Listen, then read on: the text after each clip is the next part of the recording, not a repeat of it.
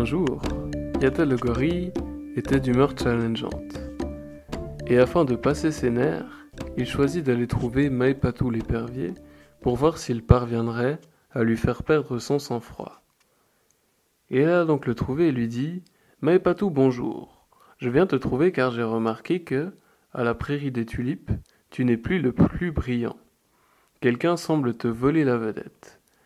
Comment vis-tu ta progressive déchéance?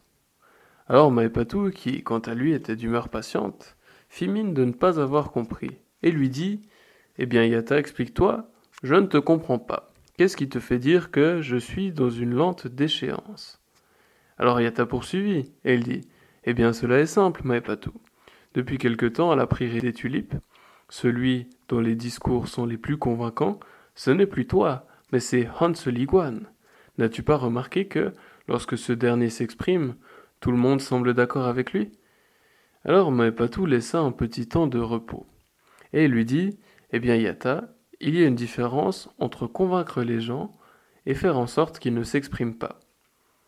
Alors Yata lui dit Ah, donc tu sous-entends que Hans Liguan ne parvient pas à convaincre les gens, mais simplement à faire en sorte qu'ils se taisent. Et là-dessus, Maipatou lui dit C'est exactement ça, Yata, tu as compris. Hans Liguan est très efficace pour faire en sorte que aucun ne s'oppose au grand jour à ce qu'il raconte. En effet, si on regarde de façon superficielle, tout le monde semble d'accord avec lui. Mais vois-tu, en réalité, il ne convainc pas les esprits de se rallier à sa cause. Il fait juste en sorte que personne n'ose le défier. Et alors Yata lui dit Eh bien, quelle est la différence avec toi? Alors Maipatou lui dit Eh bien, moi c'est un petit peu différent. J'arrive quand même à convaincre les gens, bien que juste d'artifice. Vois-tu, je suis un rhéteur. Grâce à la rhétorique, je peux convaincre. Hans Liguan, lui, est un dialecticien.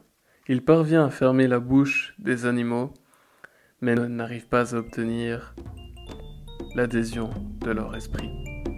Alors Yata comprit la différence et constata que son envie de challenger lui était passée. Il remercia donc respectueusement Maipatou et s'en retourna à sa besogne.